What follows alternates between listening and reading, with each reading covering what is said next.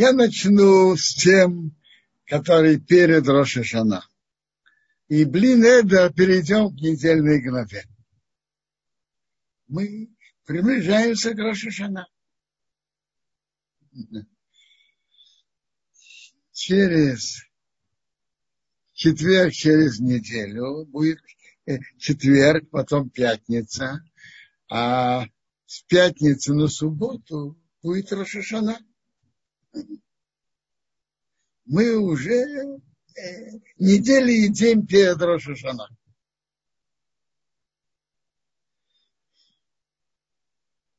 Рошашана это как имеет несколько сторон. Во-первых, это день суда, в котором все проходят, все люди проходят перед Богом.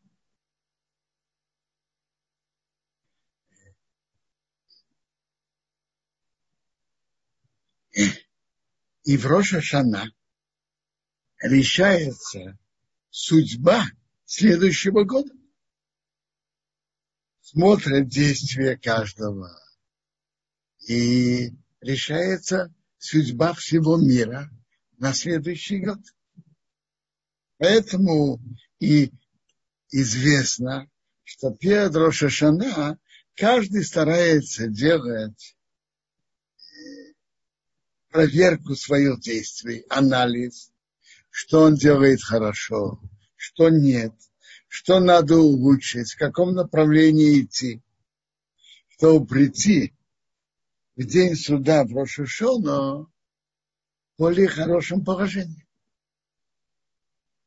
И Бог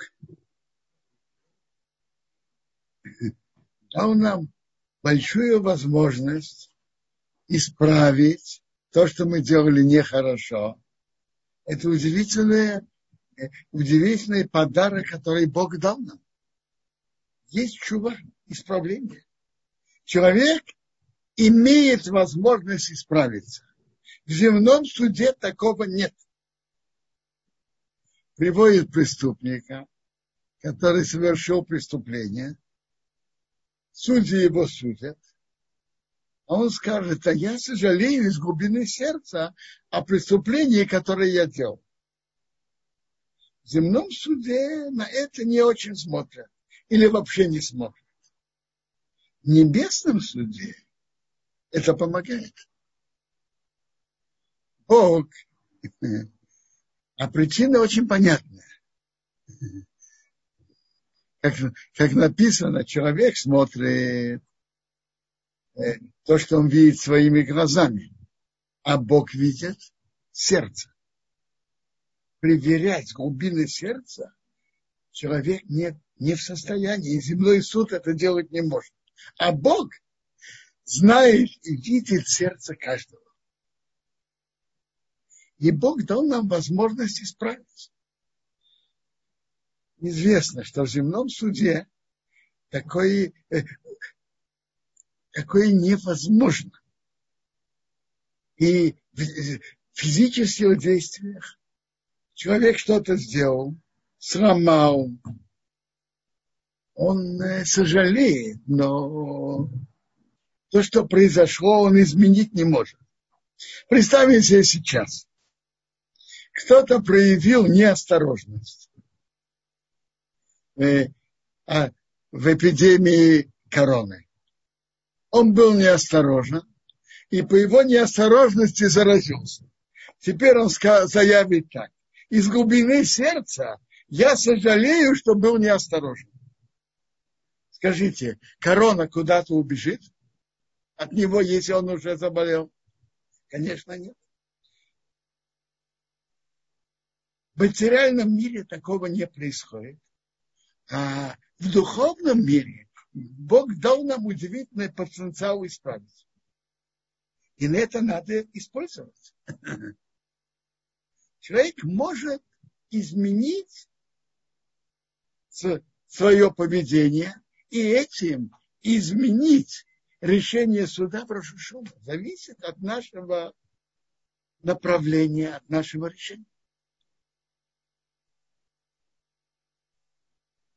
Я хотел бы говорит несколько слов о некоторых обычаях, которые принято делать перед Рошашана. Перед Рошашана принято снимать надарим, снимать обеты. Как это происходит? Человек приходит перед тремя судьями, тремя еврейскими мужчинами, которые кто-то разбираются в законах. И есть специальный текст, который он произносит. Э, я перевел это на русский более такой легкой и, укра... и более короткой форме. Но основа этого, этого закона такое. Когда человек приходит перед тремя даяним, тремя судьями, и он говорит, что он сожалеет об обетах, которые он делал, и он сожалеет изначально, с самого момента, что он это взял на себя, эти судьи могут ему их снять. Э, одно из частых нарушений людей, что человек принимает на себя обеты или клятвы, а потом он их нарушает принято перед Рошана снимать обеты. Но Шулханарух, это основа закона для еврейского народа, написано, что тот, кто принял обет, должен прийти перед этими тремя судьями.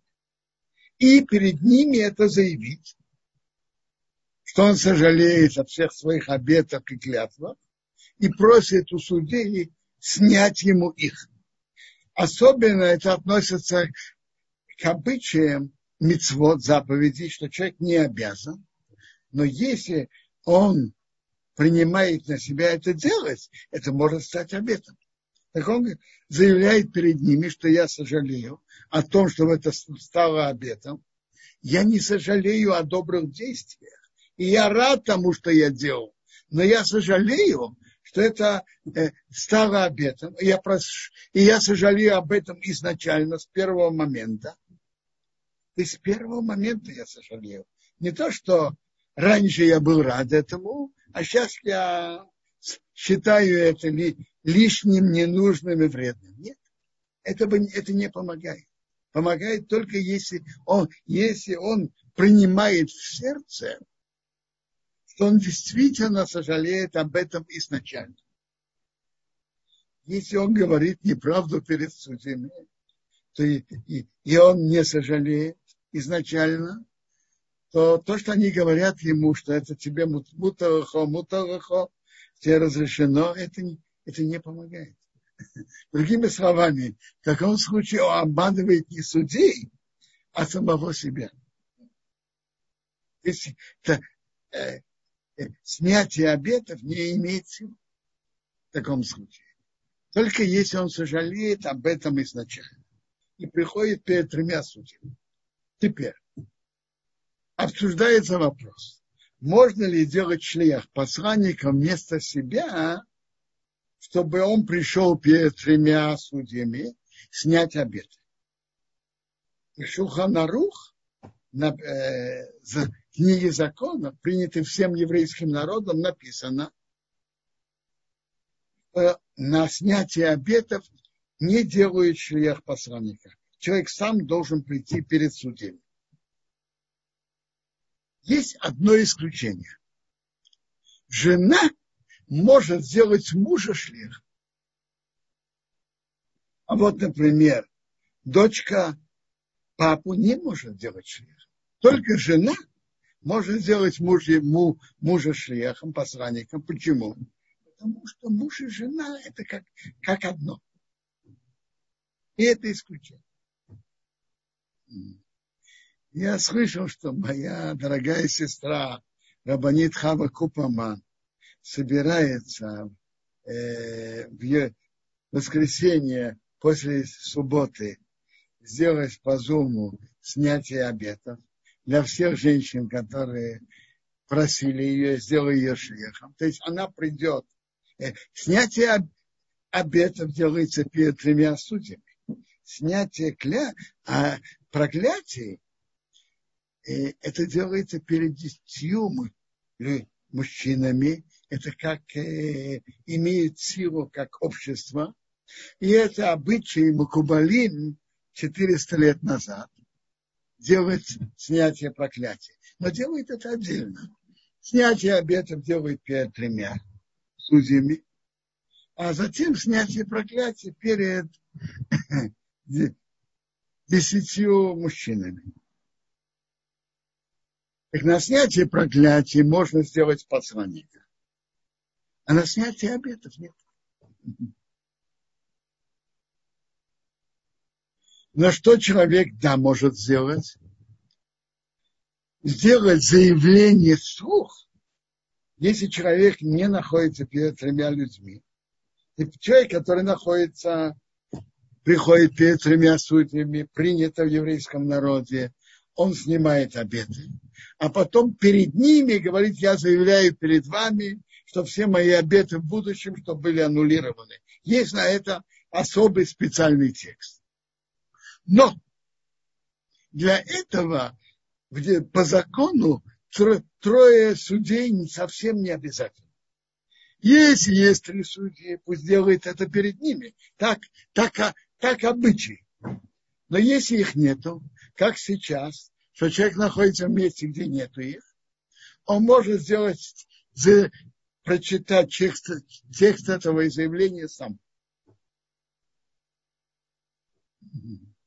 То есть делать заявление на будущее, что то, что он скажет и будет делать в будущем, чтобы это не стало обетом, это человек может сделать сам, но сказать вслух. Это заявление, и не только сказать, но и ощущать то, что он говорит. Что он не заявляет, чтобы все, что он делает, и то, что он говорит, чтобы не стало ни обетом, ни клятвой. Не обязательством делать митцву. Так как воскресенье э, моя дорогая сестра Рабанит Хава делает это, поэтому я начал урок с этого, чтобы те, которые делают, знают, что они делают. Так снятие проклятия можно сделать мою сестру Рабанит Хаву посланником Шлиха. Она придет сама перед десятью мужчинами. Снятие обетов не, воз, не по закону не делается через шлеха. Не делается. Только жена может делать мужа шлеха, посланника, который приходит перед тремя судьями. А заявление, что будущие обеты не имели силу, принято делать перед тремя судьями. Но по основе закона человек может делать это сам. Читать и заявить. Все, пока все ясно?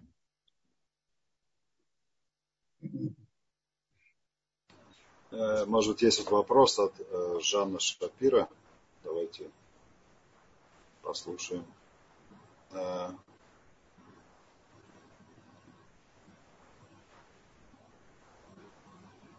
немножко задержка с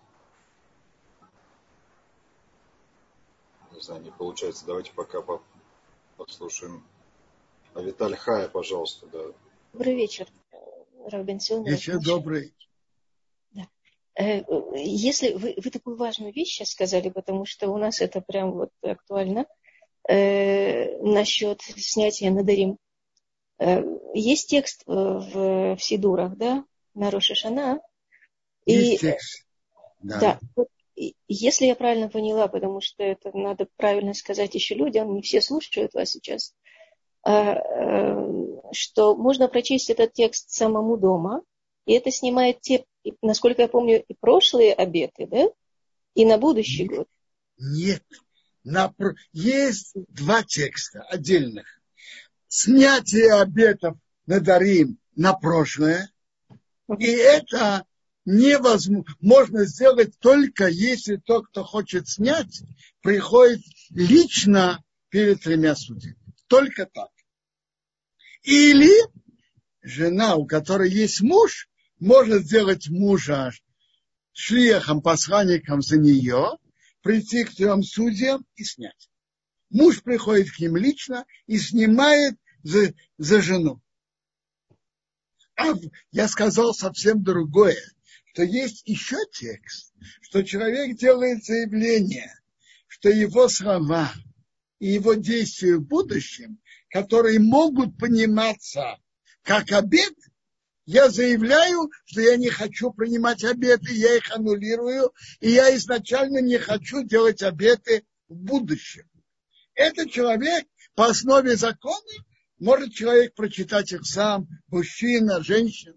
Это то, что я сказал. Спасибо. А снятие обетов человек должен прийти сам перед э, тремя судьями. Или жена, у которой есть муж, так как муж и жена это как одно, так жена может сделать мужа шлехом, посланником за нее. Но только жена мужа. Дочка не может сделать посланником папу и так далее. Только жена мужа. Пока все, все ясно? Э, тут вопрос такой поступил. Э, если нет мужа, что сыну, мы сказали, нельзя, сын не может. Если нету мужа, тогда что? Только прочитать на будущее то, что вы сказали, да, этот текст. И все. Прочитать на будущее, аннулировать будущие обеты. Человек может. Он сам почитает вслух и имеет в виду, что он говорит. А на прошлое, э, на, на, на прошлое может быть, о, есть еще совет, когда идут, тот, кто приходит в Йом-Кипур, в ночь на Йом-Кипур там же говорят Кол Нидрей. Кол Нидрей, там специально три человека стоят, еще два человека возле Хазана, и они снимают тоже. Так они снимают на прошлое. Так женщина, которая приходит на молитву Колнидрей и участвует в ней, может быть, тогда э, то, что Хазан и с ним еще люди говорят, и она тоже это читает, это снимает, и она имеет в виду, что, она сожалеет о обетах в прошлом, может быть, это да, снимает. В ночь Йом-Кипура в молитве Колнидрей. Да, у нас есть еще вопрос сразу посыпались вопросы. Да, очень актуальная тема, люди да, переживают, как правильно сделать. Вот я, Жанна Шапира, я вам включил микрофон. Да. Только мы вас не э, слышим. Но все понятно. Нет, да. ничего, все понятно уже. Да. А, все понятно. Все Хорошо. понятно, спасибо, да. Э, Хорошо. Есть еще вопрос от Исроиля. Исроиль, я включаю микрофон.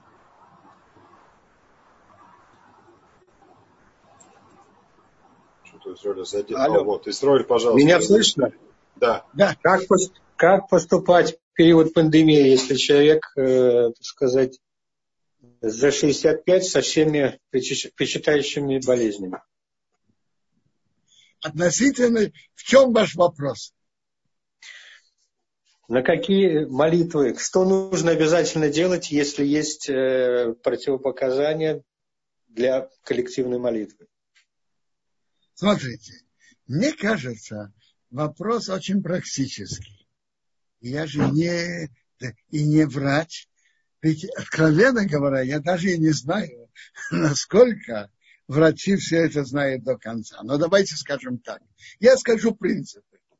А дальше уже на выводы надо, надо думать. Принцип такой, если действительно есть реальная, э, реальная опасность, то надо с ней считаться. Надо с ней считаться.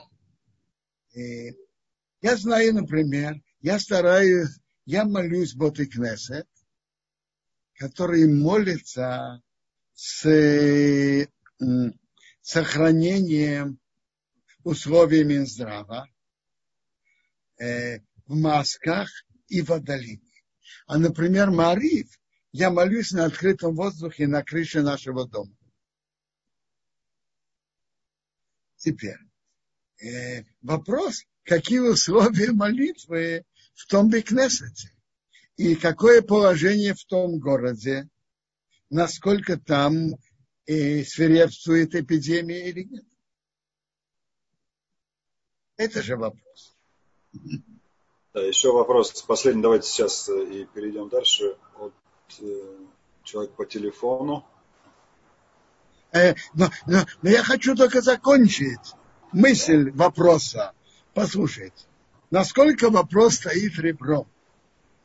Ставить себя в опасность или идти молиться, то ставить себя в опасность нельзя. Вопрос, как можно ли найти путь пойти молиться в Кнессете. Во многих работах Кнессет молится на открытом воздухе или в широком месте, где есть интервал двух метров между одним человеком и другим. Если это нормально, то хорошо. Но э, если есть прямая опасность, то это отодвигает э, молитву в меня. Если, если можно сказать, прийти в меня, и чтобы не было опасности, надо это делать. Вопрос по, по, по, по лахе. Какие, какие нужны обязательные? Понятно, что в Роша Шана надо услышать шафар. Остальные молитвы ведь не обязательны. Можно молиться самому. В Роша Шан, э, в Йом-Кипур э, можно тоже молиться дома. Или о Палахе, по Аллахе надо обязательно присутствовать. Послушай. Э, шофар надо слушать. Между прочим, в этом году шофар будет только во второй день. Шофар будет только во второй день. Первый день Рошашана выпадает на шаббат, и в нем не трубит. Понятно, что молитва э, в Цибуре, она намного более э, как говорится, сильная, но надо смотреть реально по ситуации. Я не знаю. Я, я предполагаю, что во многих местах будут делать так, так молитвы, чтобы не было опасности. Да. Перейдем дальше. И потом в конце еще оставим время, да, Робинсон, может быть, оставим время минут 10-15 до конца урока, чтобы вопросы какие-то да, поотвечать. Спасибо. Хорошо. Э,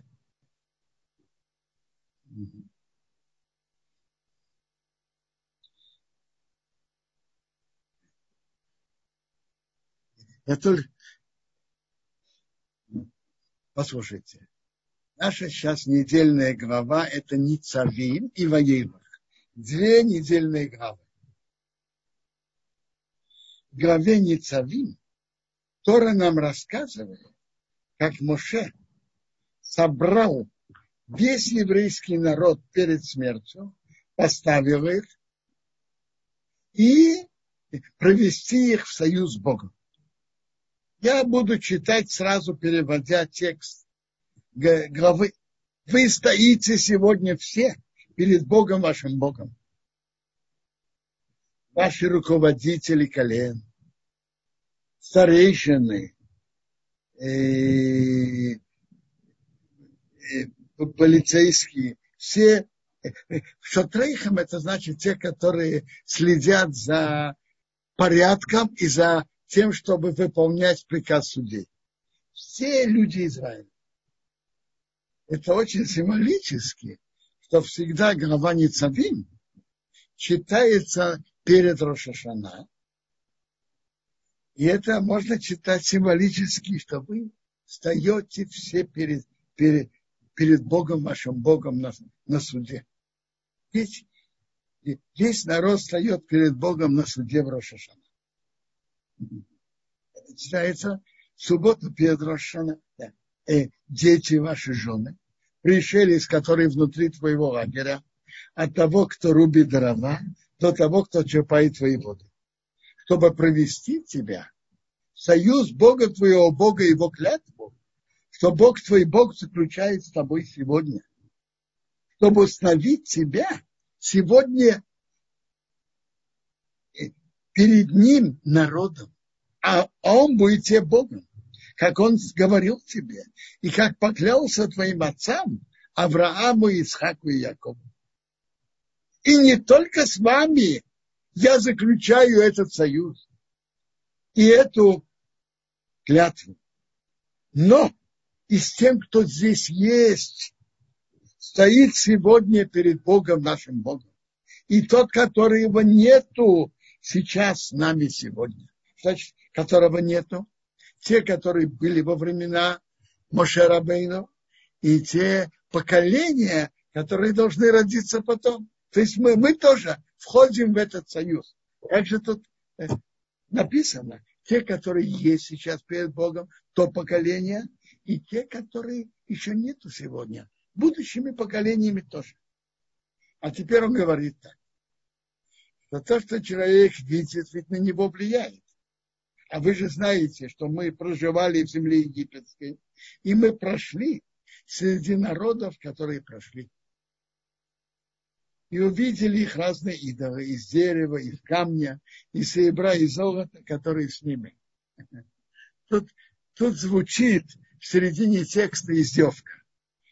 Из дерева и камня идолы стоят снаружи. А серебра и золото, они внутри, они хорошо запрятаны. То есть, что идолы не могут себя хранить.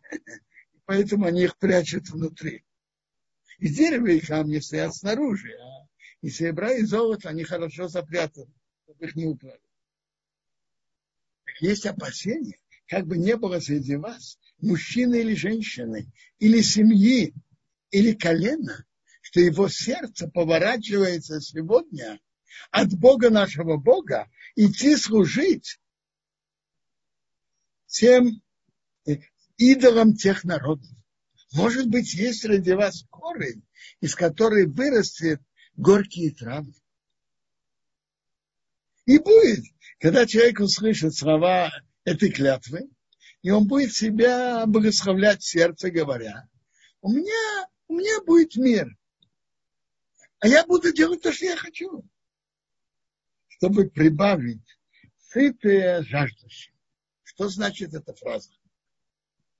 Есть объяснение Раши и объяснение Рамбана. Раша говорит так.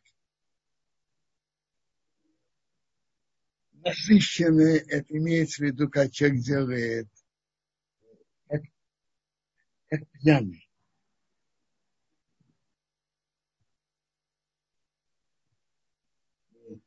Пьяный человек делает нечаянно к тому, что он делает сознательно. Если человек не соблюдает, то даже если бы он знал, он бы тоже нарушил. Поэтому ему прибавляет то, что он нарушает нечаянно, тому, что он прибавляет, нарушает сознательно. Это Раша. Рамбам говорит вот очень интересную и глубокую мысль говорит так, что человек своими действиями влияет на свои привычки, на свои чувства и на свои внутренние силы. Я бы сказал, на силы сознания и силы подсознания. На свои чувства тоже. То есть так. Если человек идет за своими страстями, есть страсти естественные, как Бог создал человека, а есть страсти неестественные. Как говорят, есть здоровый яйцерара, а есть больной яйцерара. Что это означает? Очень просто. Давайте скажем о реальной жизни. Если человек слишком потакает своим страстям и, и гонится за ними, то он свои страсти и усиливает и меняет. Он делает их более сильными и распространяет сферы их направления. Допустим, Бог сделал естественную тягу мужчины к женщине. Естественная страсть, которую Бог создал, чтобы строить мир, строить семью и так далее. Если человек просто очень гонится за этой страстью, то она у него расширяется и идет на сферы неестественные. Допустим, страсть может перейти и мужчина на мужчину и так далее. То есть человек был совершенно нормальным, как все. Но гоняясь за своими страстями, он их э, развил, как говорят, раз, развил и усилил. Это зависит от самого человека. Так Рамбан говорит, что если человек гонится за своими страстями, то это прибавит сытое на голодном. То есть так, есть э, э, То есть, если он будет гоняться своими страстями, то к тем сторон, э, к, к чему у него есть страсть, чему он голоден, так у него это увеличится, и появится страсть к тому, к тем сторонам, в которых он был до сих пор сыт. У него не было страсти.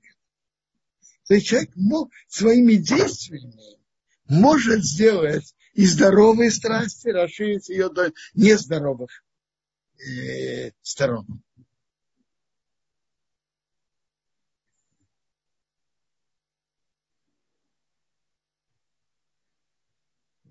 Это человек сам, сам на себя воздействует. То же самое подобное этому положительная сторона человек может себе развить хорошие желания, они будут шире и шире. Бог не захочет ему простить, тогда будет дымиться в Бога и его ревность на того человека.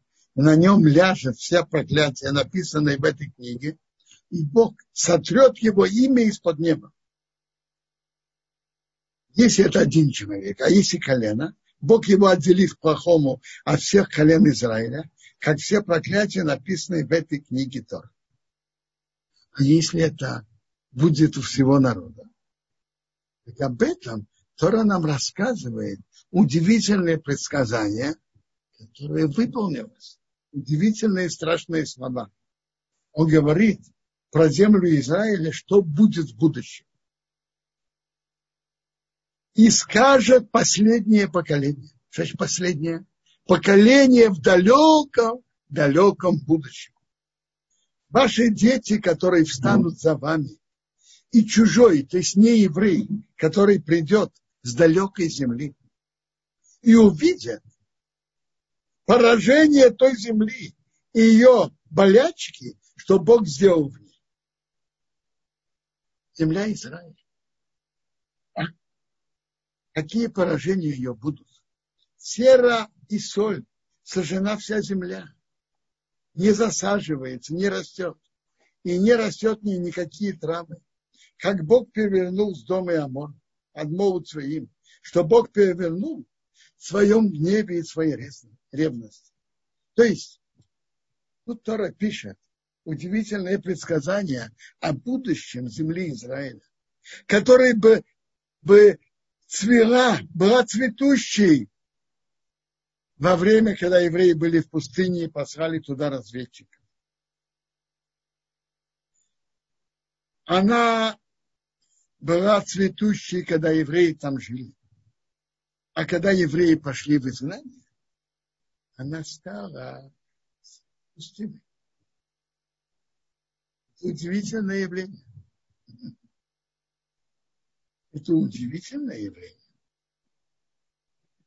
С момента, когда евреи были изгнаны после, с нее после разрушения второго храма, и до нового поселения евреев, которое началось в конце 18 века, она была удивительно пустынной. Так тут Тора нам рассказывает, как она выглядит.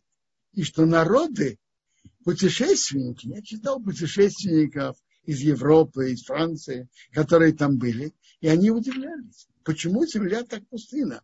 Они задают такие риторические, такие вопросы. И скажут все народы, за что Бог так сделал в этой земле? В чем такое великое горение гнева? И они скажут, за то, что они оставили союз Бога, Бога их отцов, который заключил с ними при выходе их из земли египетской. Пошли, служили идолам и поклонялись им. Идолы, которые они не знали и не относятся к их доле. Разгорелся гнев Бога на ту землю, привести на нее все это проклятие, написанное в этой книге. Бог их вырвал с земли с гневом и с яростью и большим гневом и забросил в другую землю, как это сейчас. То есть они будут говорить о том, что происходит на их глазах. Страшное предсказание, что произойдет с народом, как он будет изгнан, и что произойдет с землей. Это выполнялось во время всех лет, что евреи тут не были. Хочу подчеркнуть, подчеркивается интересная э, сторона, почему Бог их так наказал. Они оставили союз Бога, Бога их отцов, который заключил с ними по их выходе из земли египетской. То есть евреи, э, они, Бог их вывел из Египта, спас из рабства. Они должны были иметь к Богу особую благодарность. А они оставили союз, который Бог с ними заключил. То есть тут, тут есть и наказание за неблагодарность. Так подчеркивается. Они оставили союз, который Бог заключил с ними при их выходе из Египта. Когда они должны были им быть благодарными Богу, что Он вывел их из рабства. А с момента, когда еврейский народ вернулся сюда, то пустынной страны постепенно стала уходить.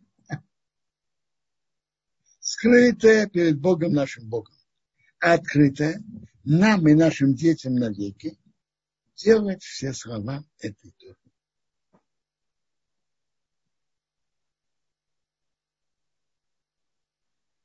То есть тут написано, что это обязывает весь еврейский народ соблюдать слова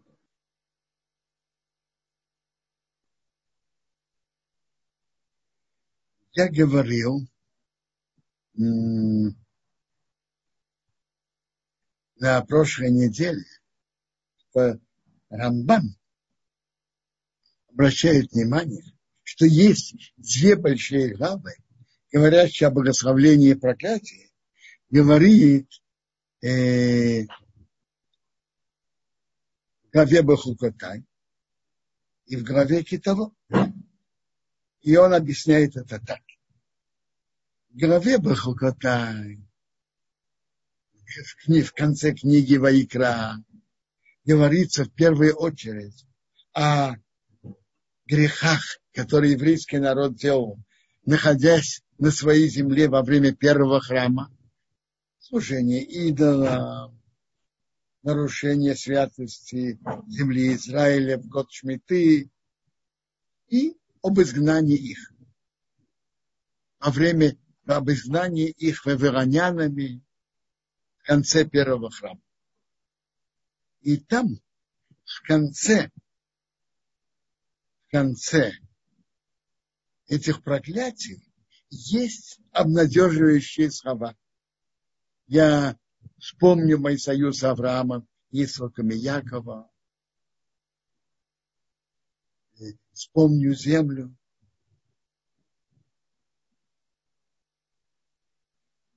А проклятие, которое мы читали в прошлом, а и Рамбан говорит, что тут Тора имеет в виду, что через коро... Это написано обнадеживающие слова в той же главе. Как Рамбан говорит, что через короткое время после первого изгнания, через 70 лет, еврей было возвращение. Это не полное возвращение. Написано только я вспомню. Но обнадеживающие слова, что я вспомню, пишется в самой главе о наказаниях. Противоположность этому в прошлой главе, которая пишет, которая э, была в прошлой главе, Рамбан говорит, это говорится о грехах во время второго храма, и об изгнании во время второго храма, и о рассеянии, которое действительно было уже после второго, разрушения второго храма. Но там, говорит Рамбан, нету вообще никакого а, никаких утешающих слов. Нет. Написано. Нет. А вот через несколько отрывков в Торе, вот сейчас идет глава о полном возвращении еврейского народа, который будет. Другими словами, пройдет поколение. И это написано не в самой главе, написано через несколько отрывков. То есть пройдут поколения, пройдут исторические события, пройдет много-много лет.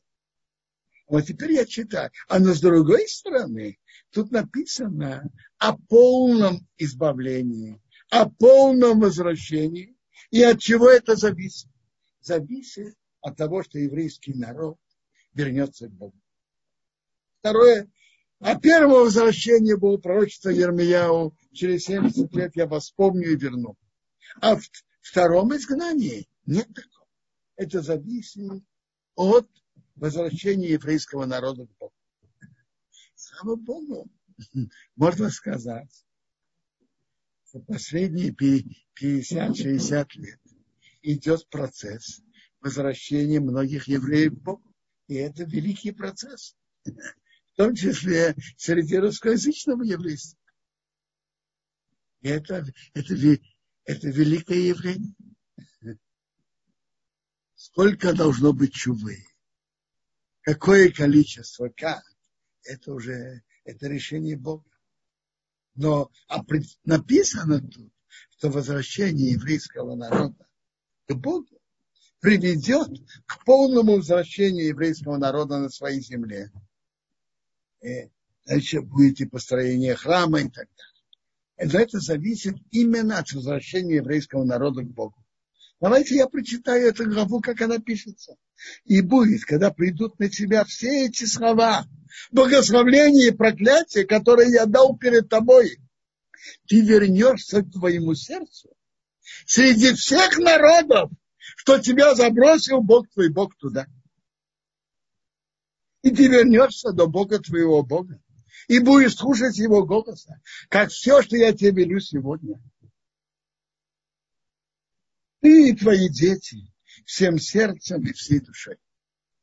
Это пишется как условие, но это и удивительное предсказание, что в конце времен будет процесс возвращения еврейского народа к Богу удивительное предсказание, которое мы видим уже годы его выполнения. Э, скажем,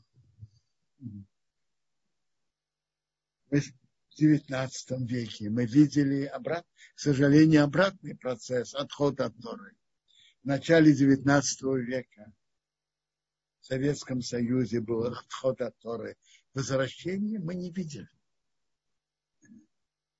начиная с 70-х годов, идет возвращение. И удивительно, тут написано, среди всех народов, что тебя забросил Бог твой, Бог туда.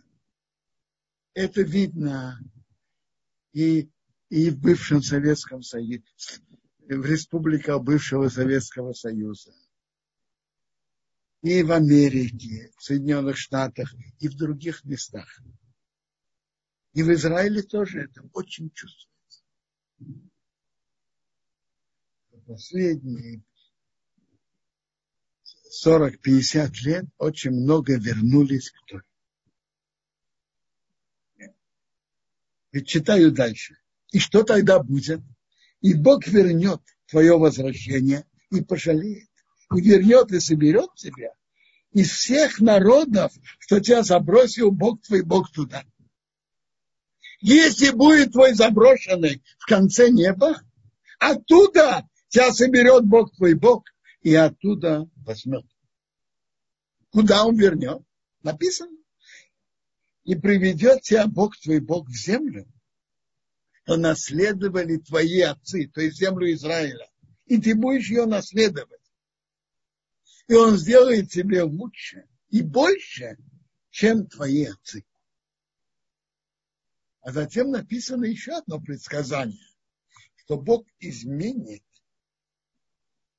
натуру еврейского народа, э, сделает его больше мягче и больше склонен, склонен э, слушать слова Бога. И Бог обрежет твое сердце и сердце твоего потомства любить Бога твоего Бога всем сердцем и всей душой твоей ради твоей жизни. Вот не имеется в виду операция на открытом сердце.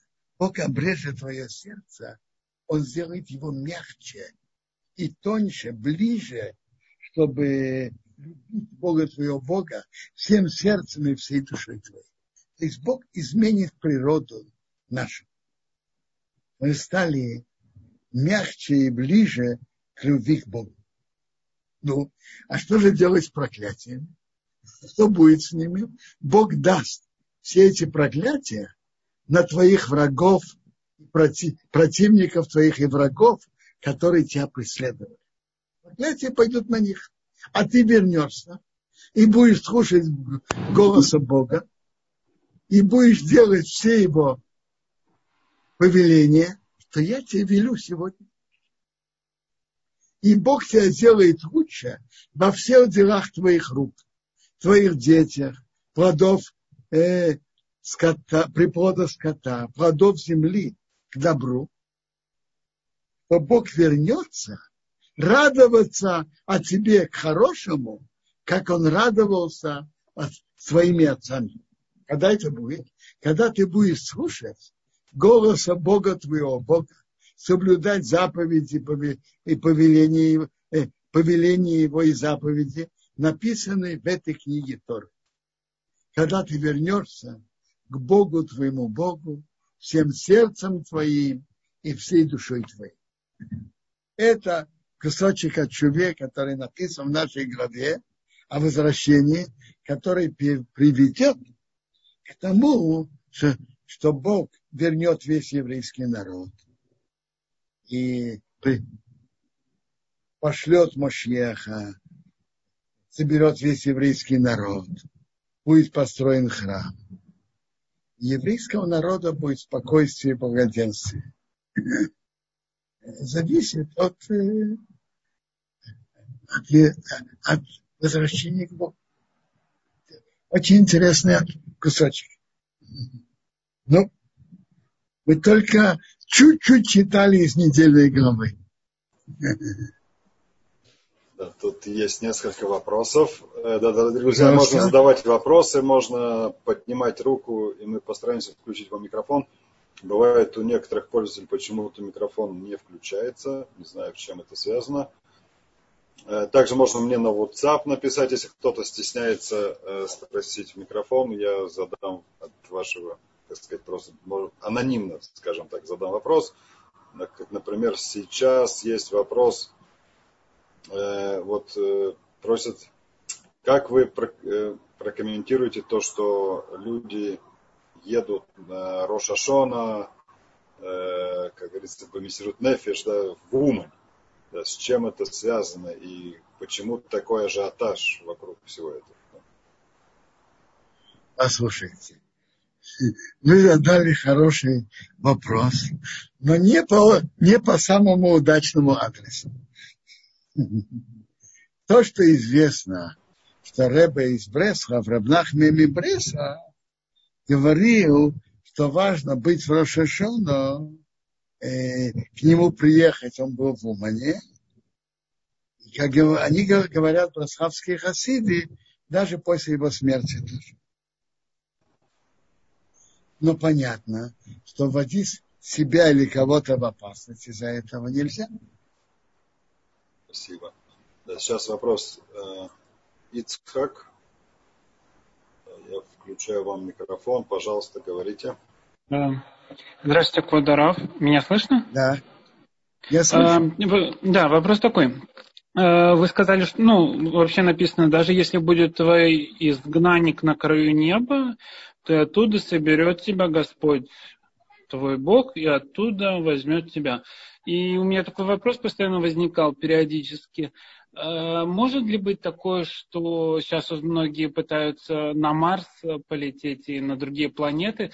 Возможно ли это отсылка к тому, что все-таки получится, и даже оттуда Всевышний, то есть даже находясь на краю неба, да, то есть даже за гранью земли, Всевышний соберет э, еврейский народ. Я вам скажу. Надо же уметь читать и понимать текст. Я понимаю, и я понимаю, что то, что Тора говорит на краю неба, это поэтическое выражение. Какие-то далекие заброшенные острова. Какая-то океания, какие-то острова возле Африки, возле Южной Америки и так далее. И так далее. Гавайские острова, я знаю, разные заброшенные места. Я не думаю, что это относится к другим планетам. Край неба это какие-то далекие, очень заброшенные места. И, и прошлой главе мы читали, Бог тебя рассеет от края неба до края неба, по всей земле. По всей земле больше я не думаю, что Тора это имеет в виду. Просто э, Тора могла бы написать на краю земли, ну то есть как бы с края земли. Ну, то есть... надо, надо понимать поэтичность языка, языка Торы. Получится, не получится, я не иду э, заявлять. Но то, что Тора говорит на краю неба, определенно имеется в виду. Простой смысл этого на земле. В каком-то далеком запрошенном острове. А, который я тебе велю сегодня, я читаю дальше. Она не, не скрыта от тебя и недалека. Она не на небе. То человек скажет, кто пойдет за нас на небо, возьмет нам, сообщит нам и будем делать. И она не другой стороне моря, говоря, кто перейдет нам в другой стороне моря, возьмет нам и сообщит, и мы будем делать. Нет, она близка к тебе очень. В твоих устах и в сердце делать. Так есть интересно. Есть тут Раши и есть Рамбам. Раши говорит, это мицва, Имеется в виду Тора. Соблюдение Торы, она близка каждому еврею. И она ясна. И Тора дана письменная и устная. Письменную Тору мы бы не знали, как ее выполнять на практике. Но Тора дана. Тора да, есть устная Тора, которая подробно объясняет каждую заповедь. Например, заповедь соблюдения субботы не делай никакой работы. И ты что такое не делай никакой работы. Что такое работа, а что не, не входит в это. Есть устные Торы, которые подробно это объясняют. Так объясняет это Раша. Рамбан говорит, что речь здесь идет о мецве делать чуву, исправить свои действия. Эта мецва, она недалека. Она не на небе, чува не на небе и чува не до другой стороны моря. Это близко каждому из нас. В устах и в сердце делать. Каждый человек может продумать о своих действиях, может говорить перед Богом, может стараться исправить. По Рамбану это идет про чува. Чува близка каждому еврею. Она не на небе и не на другой стороне моря. Чува близка каждому из нас.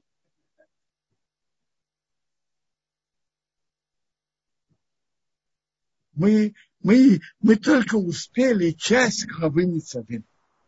А главы Ваерах мы еще даже не успели начать. Да, есть Да. еще, Раф Бенсон, еще один вопрос. Э, Я Пожалуйста. включаю микрофон. МРС, пожалуйста.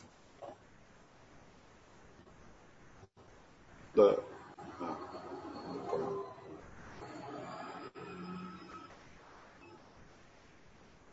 Нет, наверное, нет вопроса. Выключился микрофон. У вас есть вопрос? Отмену обетов для женщин. Что? Отмена Какой? обетов для женщин. А, смотрите. Отмена обетов для женщин, что возможно сделать?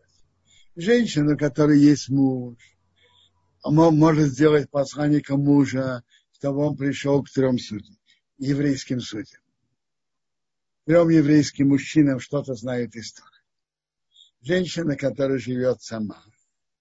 Если есть возможность, она пришла к началу молитвы перед Йом-Кипуром, когда говорят колнидрой, так может быть, так там есть тоже снятие обета.